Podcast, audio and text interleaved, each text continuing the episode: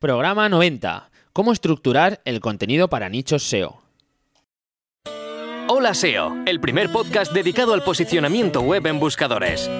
Todas las semanas un nuevo episodio para contarte lo último en SEO, marketing online y noticias del sector. Posiciona tus proyectos a golpe de podcast.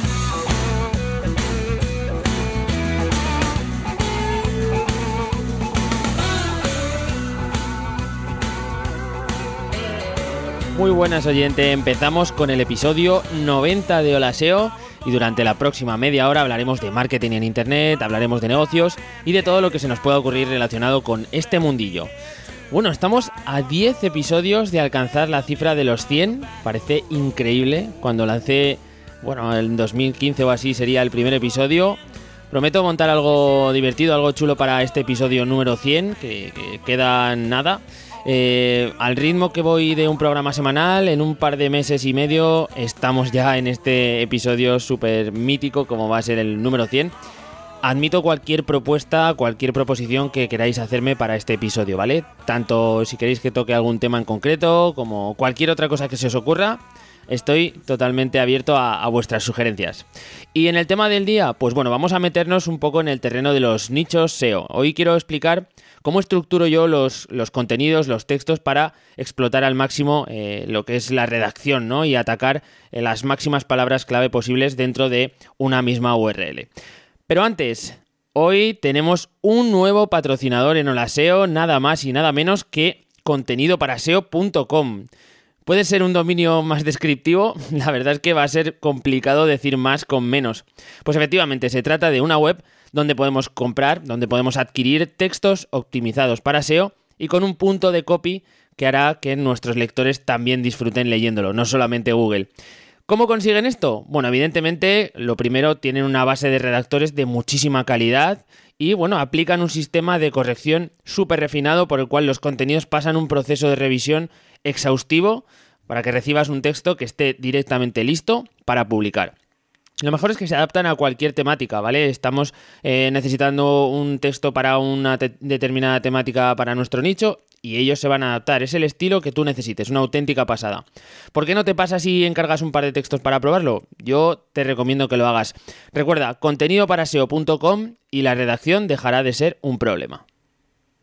Y ahora sí, vamos con el contenido central del día. Bueno, cuando nos enfrentamos a un proyecto de nicho, una de las principales cuestiones, si no es la principal, son los textos que vamos a publicar.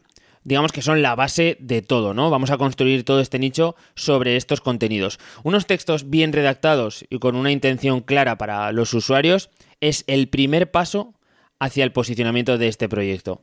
Estamos hablando siempre de nichos que queremos mantener a medio o largo plazo, ¿vale? No estamos hablando de nichos de vida corta que, podamos meter con contenido de baja calidad, contenido espineado, este tipo de técnicas. No estamos hablando de este tipo de nichos, ¿vale? Hablamos de estos nichos que queremos mantener en el tiempo y, bueno, pues que todo lo que hagamos, eh, que nos va a costar un, buen trabajo, esté pensado en que nos vaya ofreciendo un retorno a lo largo de los siguientes años, ¿vale? No se trata de posicionar un nicho para explotarlo durante dos, tres meses y que se queme y, y digamos, eh, pase a mejor vida, sino todo lo contrario, sino trabajar un nicho en el que poco a poco vaya creciendo de forma orgánica y tengamos resultados en los años siguientes. Bueno, ¿cómo empezar entonces? Lo primero, como en cualquier proyecto, todo comienza conociendo un poco a quién es nuestro público objetivo.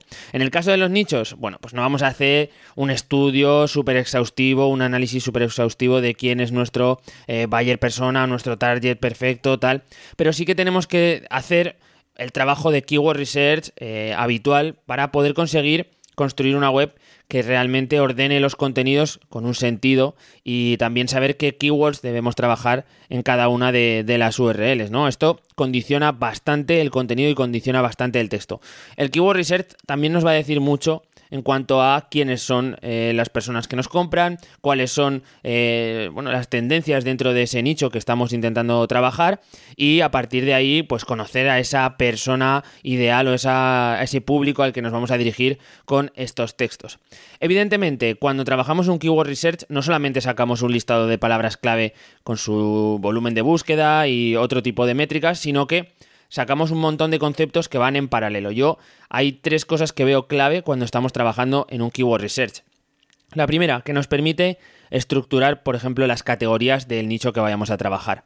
¿Vale? Vamos a empezar a encontrar palabras clave que, eh, pues evidentemente, van a dar estructura al contenido, que pueden categorizarlo, ¿no? Que nos dan como diferentes subgrupos o, digamos que traman lo que ahora se llama tanto los clústeres, ¿no? Y identificamos todas estas categorías y subcategorías que se pueden trabajar a nivel de texto, a nivel de publicaciones, gracias al primer paso del Keyword Research. Esto eh, para mí lo hago ya de una forma bastante intuitiva y un poco sobre la marcha cuando voy trabajando en los primeros pasos del Keyword Research, pero básicamente es identificar qué palabras podríamos decir que tienen entre ellas una connotación similar o que están agrupadas, ¿vale? Y pues si trabajáis sobre un Excel, pues yo lo que hago es todas estas palabras que me representan a un, a un subgrupo a un clúster concreto dentro del nicho, pues las voy pintando de un color y las que representan otro grupo las voy pintando de otro color y luego lo puedo filtrar y trabajar de forma independiente, trabajar por clúster, ¿vale? Después, evidentemente, gracias al Keyword Research vamos a saber cuáles son los contenidos iniciales que tenemos que redactar, ¿vale? Vamos a ver cuáles son los contenidos que tienen un volumen más importante, cuáles son aquellos que necesitan un contenido sí o sí independiente para, para tratar el tema en concreto porque tienen, eh, digamos, muchísima información que tratar. También veremos aquellos contenidos que es posible eh, redactar desde una misma URL y atacar múltiples palabras clave eh, desde la misma página. Todo esto lo vamos a poder eh, también ver gracias al Keyword Research, ¿vale? Entonces, bueno, es súper importante que lo tengamos en cuenta, que no es una cosa baladí, sino que, por favor, hacer un Keyword Research de forma profunda en cualquier tipo de proyecto que, que, montéis, ¿vale? En cualquier tipo de nicho. Vale, después, evidentemente, cuando ya tenemos ese listado de, contenidos que vamos a querer publicar, asignaremos las palabras clave a trabajar dentro de cada uno de estos contenidos para que el redactor pueda enfocarse en ellas o para que nosotros también tengamos claro eh, cuál es el objetivo del target que va a tener dicho eh, contenido, dicha URL a nivel de keywords, ¿vale? ¿Qué os parece si em, preparo un vídeo cortito donde os explico cómo trabajo yo a nivel de Keyword Research para los nichos, ¿vale? Lo tenía pendiente, es algo que me ha pedido la gente a través de los vídeos que ya he ido publicando en, YouTube y creo que estaría guay hacer algo así, ¿vale? Si, os gusta, eh, lo preparamos para en las próximas semanas tenerlo y que podáis ver un poco cuál es el proceso que utilizo yo para, sacar las keywords y sobre todo lo que os decía, trazar esta, estructura del sitio y sacar los primeros contenidos a, redactar porque eso es lo, que nos va a dar ese primer primer empujón a nivel de, tráfico, las primeras visitas, bueno, todo esto lo podemos ver en un vídeo si os parece interesante. Algo sencillo, que requiera muy poca inversión, o sea que va a ser accesible para todos. Bueno, y hemos visto cuál es el primer paso, evidentemente, prácticamente para cualquier proyecto SEO y los nichos están dentro de este tipo de proyectos. Vamos a hablar ahora un poco más sobre el tema principal, que es cómo componemos los contenidos, ¿vale? Porque esto es algo súper importante. Eh, los contenidos que trabajaremos en los nichos, desde mi punto de vista, lo primero de todo tiene que cumplir tres objetivos fundamentales, ¿vale?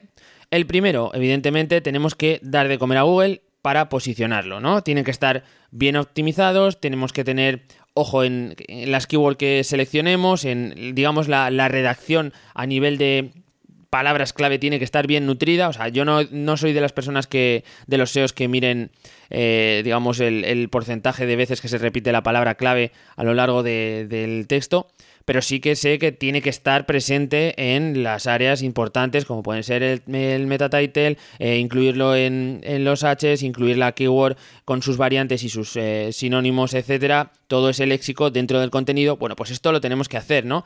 Es lo primero que, eh, digamos, debe cumplir el contenido, que se pueda posicionar y esté bien optimizado. Después sería otro objetivo súper importante que ya no está tan dirigido hacia Google, sino que está dirigido hacia el usuario, que es resolver la intención que realmente tiene el lector. Vamos, la famosa intención de búsqueda, ¿vale? Porque esto nos va a aportar métricas positivas que eh, Google también va a interpretar. De forma indirecta estaremos ayudando a eh, mejorar los rankings si eh, damos lo que realmente está buscando el usuario. No nos tenemos que volver locos muchas veces, eh, pensamos que hay que meter muchísimo contenido, que tenemos que hacer post de 5.000 palabras para que el usuario digamos, encuentre lo que está buscando o para que ofrezca buena respuesta al usuario. Y es que hay veces que no tiene ningún sentido hacer esto. Incluso podemos resolver la respuesta de lo que necesita el usuario en 300 palabras y un vídeo o cuatro imágenes o lo que realmente está buscando, ¿vale? Pensad en eso, pensad en qué es lo que quiere encontrar esta persona cuando llegue a mi página, porque quizá está buscando información sobre algo muy visual y le cascamos un contenido de 3.000 palabras que no tiene ningún sentido, ¿vale? Y la respuesta va a ser mala, ¿vale? Primero necesitamos, como os comentaba, un contenido que sea posicionable, bien optimizado, después un contenido que resuelva la intención del lector, la famosa intención de búsqueda, y tercero, la que más importancia le vamos a dar de cara a la monetización, es un contenido que active el clic en nuestros objetivos, ¿vale? Si nosotros estamos planteando un nicho de Amazon, pues lo que queremos es que al final el usuario compre productos a través de nuestros links de afiliación. Entonces vamos a tenerlo también muy en cuenta a la hora de montar los contenidos, porque muchas veces lo que nos encontramos son páginas que hacen un buen trabajo a nivel de eh, redacción y optimización, páginas que tienen eh, la información necesaria para que el lector satisfaga esa intención de búsqueda, pero que los links de afiliación pues o bien están mal colocados o están muy abajo, el usuario nunca llega a clicarlos, cosas de este estilo. Entonces tenemos que ser muy conscientes que es una de las partes fundamentales para que este tipo de proyectos tengan sentido. No vamos a trabajar una web de este estilo sin que luego nos reporte una, un retorno a nivel económico, ¿no? No vamos a dar una información, no vamos a trabajar gratis, sino que vamos a pues vamos a activar ese clic en nuestros objetivos. Y ocurre lo mismo cuando trabajamos con nichos de AdSense. O sea, es importante, es muy importante que eh, pensemos en la disposición y la tipología de los anuncios que tienen que mostrarse dentro de nuestros contenidos. Esto es una cosa que no se puede generalizar, ¿no? Pero sí que es cierto que tenemos que eh, pues mostrar eh, anuncios y mostrar esas zonas clicables de una forma intercalada dentro del contenido. Ahora, si queréis, veremos algún ejemplo. Bueno, ¿cómo sería un, contenido que resolviese estos tres puntos anteriores eh, que hemos estado hablando? Bueno, lo primero, a mí me encanta eh, pensar en que al usuario nada más entrar en tu contenido hay que llamar su atención, ¿vale? Hay que captar esa atención. ¿Y cómo hacemos esto? Pues yo lo que siempre planteo es un cebo inicial. Ahora os daré un ejemplo, pero bueno, hay muchísimas formas de, de llamar la atención. Captas al usuario y le dices oye, vamos a leer este contenido, léeme porque vas a encontrar la solución a lo que estás buscando. De acuerdo, ese sería el primer paso. El segundo paso, el, segundo bloque de contenido que yo incluyo siempre en este tipo de páginas, ya sí que contiene la información y los datos de interés para el usuario, ¿vale? En el primero simplemente hemos captado su atención y en el siguiente bloque ya estamos dando información que el usuario está buscando. Además de esto, podemos intercalar durante esta transición ya bloques de anuncios o podemos intercalar también enlaces de afiliación, enlaces a diferentes eh, productos que tengamos de Amazon o de otros tipos de plataformas o de otro tipo de afiliación, ¿vale? Ya podemos empezar a incluir este tipo de links que son los que nos van a reportar, recordamos, el beneficio, ¿vale?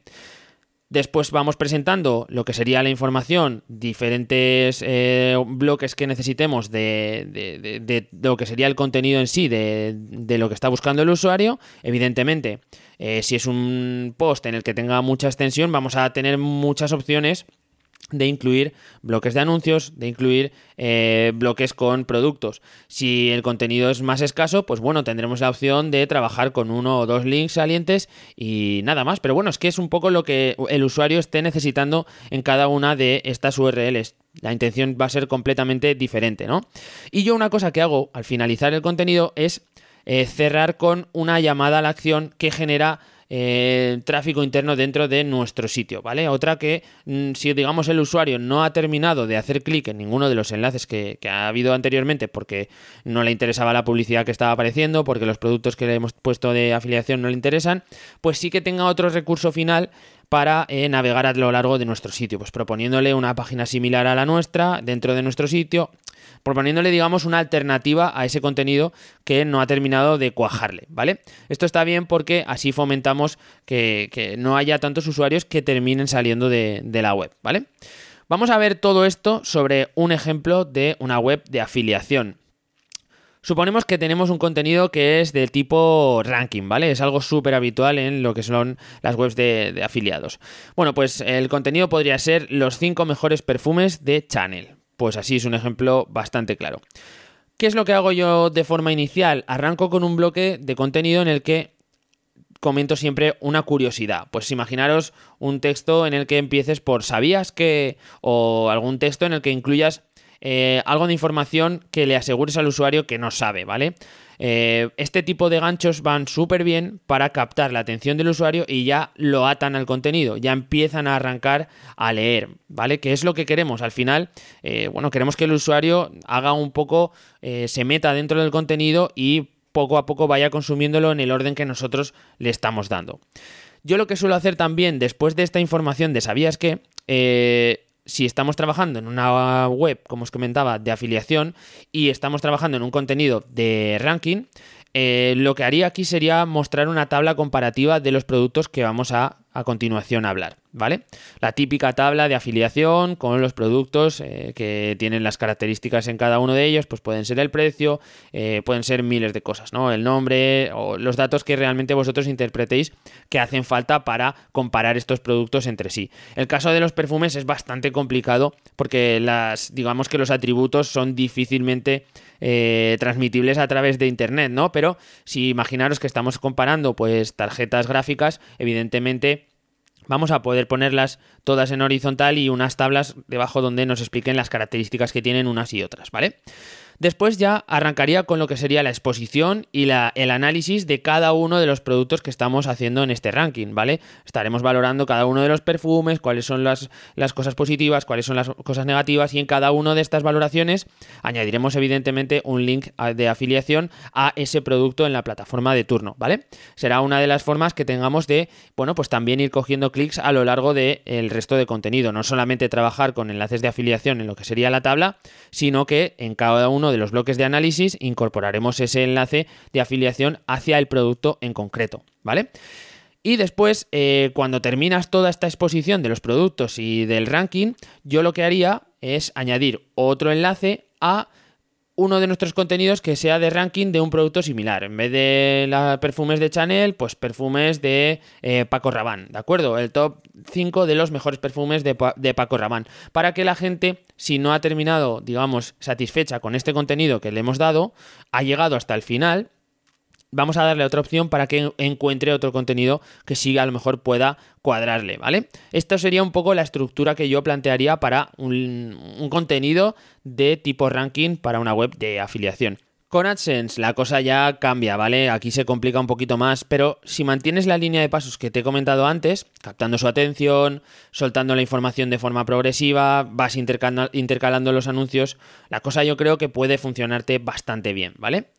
Y bueno, hasta aquí este primer episodio que hablamos de, contenido para nichos y yo creo que esto es fundamental que, lo hablemos porque al final eh, los nichos son uno de los grandes, eh, digamos, trabajos que hacemos los SEOs, ya sea como proyectos propios o como proyectos de terceros. Y, hostia, yo quería, quería comentar aquí una cosa tan importante como es, digamos, darle estructura a los contenidos. Si además eh, contáis con una buena redacción, como pueden ser la que os vayan a facilitar desde contenidoparaseo.com, podéis tener proyectos muy, muy chulos. Vamos con la noticia SEO de la semana. Y vamos con otra sección, la noticia de la semana. Hace un par de episodios estuvimos hablando del marcado de esquema y de todos los beneficios que puede aportarnos. Pues bien, estas últimas semanas estamos viendo cómo en la nueva versión de SES Console nos identifica las páginas que tenemos etiquetadas con esta información específica y nos da información sobre su estado. La cosa es que en la mayoría de los CMS para e-commerce está interpretando el marcado con errores en las fichas de producto, ¿vale? Fijaros, eh, a ver si a vosotros os ha pasado, eh, nos da un error que nos indica deben especificarse offers, review o aggregate rating, ¿vale? Bueno, os aconsejo que os paséis a, mirar desde SES Console esta nueva sección en la pestaña que corresponde para ver si tenéis este tipo de errores y si lo tenéis, lo que os aconsejo es que vayáis a la herramienta de datos estructurados de Google para verificar si el problema es real, ¿vale? Porque muchas veces eh, nos detecta problemas que eh, por un fallo de rastreo o por un fallo del CMS nos haya podido eh, aparecer de forma puntual y que luego lo analizamos con la herramienta de pruebas que nos ofrece Google y bueno, pues estos errores no son tales, ¿no? O simplemente esos errores pasan a ser advertencias, ¿de acuerdo? Echadle un vistazo para ver que no estáis cayendo en este tipo de problemas. Y otra novedad que se, ha, anunciado hace muy poquito es que vamos a poder unificar todas las variantes de un dominio en una sola propiedad de Search Console, ¿vale? De esta forma nos evitamos el tostón de tener que ir abriendo una propiedad para cada versión, una con 3 W, otras sin 3 W, con HTTP, otras con HTTPS. La verdad es que era un auténtico peñazo y esperamos que, bueno, esto esté activo pronto porque nos va a quitar un trabajo importante. Síguenos en Facebook en facebook.com barra holaseo.net o en Instagram holaseo barra net. Y bueno, eso es todo por hoy. Un programa cortito, ligero, eh, seguramente interesante para todos aquellos que trabajéis los nichos o bueno, para todos aquellos que queráis eh, trabajar, digamos, o dar estructura a los contenidos de cualquier tipo de portal. Si te ha gustado el programa, ya sabes, necesito tu feedback en iTunes.